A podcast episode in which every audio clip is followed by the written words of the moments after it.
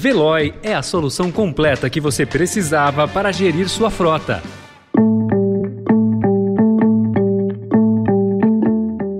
Olá, seja bem-vindo, seja bem-vinda. Começa agora mais uma edição do Notícia no seu Tempo. Esse podcast é produzido pela equipe de jornalismo do Estadão para você ouvir em poucos minutos as principais informações do jornal. Entre os destaques de hoje, ativismo e tecnologia fazem crescer denúncias e reação a atos de racismo. Dória diz ser especialista em romper resistência no PSDB e a votação na França, que reedita segundo turno de 2017 com Macron e Le Pen. Esses são alguns dos assuntos que você confere nesta segunda-feira, 11 de abril de 2022.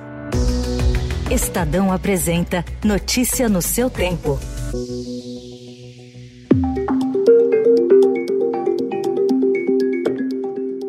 O pré-candidato tucano à presidência, João Dória, reforçou ontem a sua determinação de disputar a eleição deste ano. Durante sabatina na Brasil Conference, Dória disse ser um especialista em romper com as resistências dentro do PSDB. A maioria expressiva do meu partido, o PSDB, partido do qual eu sou filiado desde 2001, estamos falando em 2016, não me queria como candidato o partido teve que fazer prévias, porque isso não estava previsto. Eu disputei as prévias com quatro outros bons candidatos do PSDB. A minha probabilidade de vencer as prévias era praticamente nenhuma. Vencemos as prévias e depois vencemos as eleições. Aliás, em primeiro turno, pela primeira vez na história política de São Paulo. Em 2018, mais uma vez, prévias no PSDB para o governo do Estado.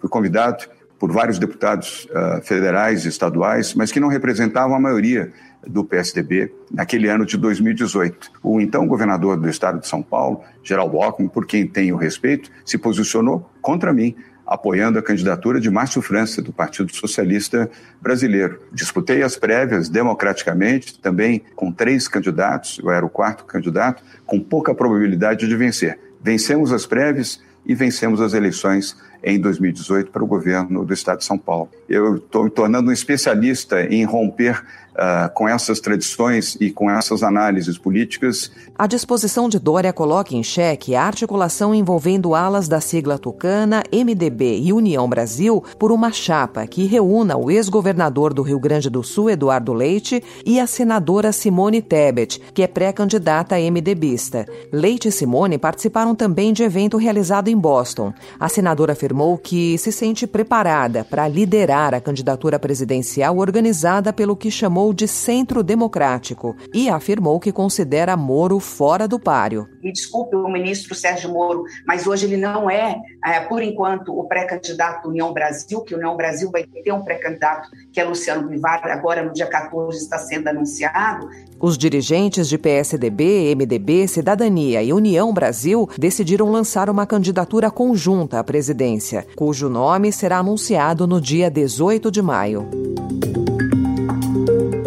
E o Palácio do Planalto demonstra preocupação com um desgaste político do ministro da Casa Civil, Ciro Nogueira. Auxiliares mais próximos do presidente Jair Bolsonaro avaliaram que a revelação de um esquema de escolas fake, que tem como base o Fundo Nacional de Desenvolvimento da Educação, ameaça a permanência do ministro no governo e tem potencial corrosivo para a estratégia da campanha reeleição do presidente, que é centrada no combate à corrupção. Ontem, o Estadão revelou que, com o aval do do FNDE, controlado pelo ministro da Casa Civil, deputados vendem aos seus eleitores a ideia de que conseguiram recursos para colégios e creches, com promessas de construção de duas mil novas unidades sem garantias orçamentárias. O Ministério Público, junto ao Tribunal de Contas da União, vai pedir abertura de uma investigação na corte até amanhã. Emmanuel Macron, 28,5% des voix, suivi de Marine Le Pen, 24,2% des voix. Et derrière Emmanuel Macron. A presidência da França será decidida novamente no dia 24, em um duelo entre Emmanuel Macron e a candidata da extrema-direita Marine Le Pen. As projeções anunciadas após a votação do primeiro turno indicam o presidente de centro-direita com 27,6% dos votos, seguido por Le Pen com 23%. O resultado repete o que ocorreu lá em 2017, mas com um cenário diferente. Dessa vez, Macron enfrenta a rejeição. A procuradora-geral da Ucrânia, Irina Veneditkova, disse ontem que foram encontrados 1.222 cadáveres na região em torno da capital Kiev, que esteve parcialmente ocupada pelas forças russas durante várias semanas. A revelação ocorre em meio ao início da ofensiva russa contra o leste da Ucrânia, segundo o governo do país. A procuradora-geral não esclareceu se os corpos encontrados eram exclusivamente de civis. O Estadão de hoje também traz a notícia que, facilitadas pela tecnologia, pelo alcance das redes sociais e pelo crescente ativismo negro, as denúncias de racismo avançam no país. Dados do Ministério Público de São Paulo mostram que os procedimentos para investigação de denúncias de injúria qualificada saltaram de 97 em 2020 para 708 no ano passado. A alta também foi significativa nos casos de preconceito de raça ou de cor baseados na lei antirracista que passaram de 265 em 2020 para 427 no ano passado. Já a Secretaria da Justiça e Cidadania Paulista reporta 134 denúncias apenas no primeiro trimestre de 2022. Em 2021 foram 155 e em 2020 49. Desde novembro, o Procon Racial recebe denúncias sobre situações de racismo. Em 2022 já são 26 casos. Notícia no seu tempo. As principais notícias do dia no jornal O Estado de São Paulo. E em 20 segundos, dono da Amazon faz aporte milionário em fintech brasileira e o retorno da Maratona Internacional de São Paulo. As soluções biológicas para o agronegócio foram assuntos de uma live realizada pelo Estadão com destaque para o uso de biodefensivos de forma integrada, pode oferecer uma produção eficaz e sustentável. Os painelistas conversaram sobre expectativas para o agro. Ouça no podcast aqui no canal do Notícia no seu tempo. O dono da Amazon, Jeff Bezos, que é o segundo homem mais rico do mundo, fez um aporte de 45 milhões de dólares em uma fintech brasileira, o Stark Bank. Essa companhia quer ser o banco digital de corporações, incluindo unicórnios nacionais. É a primeira vez que o fundo de Bezos participa de um aporte no Brasil.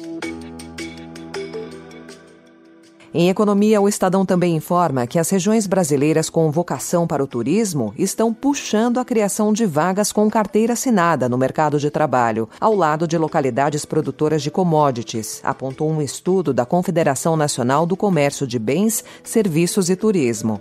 No ranking dos 20 municípios que mais ampliaram o emprego formal, o turismo é a atividade mais relevante em metade deles. O município de Porto Seguro, na Bahia, por exemplo, aumentou em 50 52% o número de empregados com carteira assinada.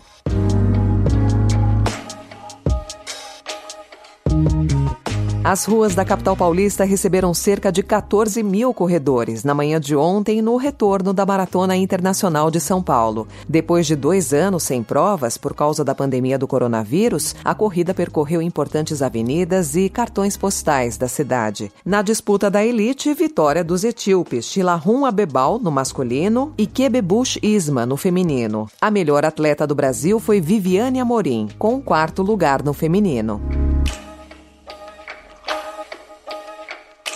Essa foi mais uma edição do Notícia no seu tempo, com apresentação e roteiro de Alessandra Romano, produção e finalização de Felipe Caldo. O editor de núcleo de áudio é Emanuel Bonfim. Obrigada pela sua escuta até aqui e uma excelente semana. Notícia no seu tempo. As principais notícias do dia no jornal O Estado de São Paulo. Procurando a rota mais inteligente para gerir sua frota? Veloy é a solução completa que você precisa. Acesse veloy.com.br/empresa e descubra um caminho prático e eficiente para a gestão da sua empresa.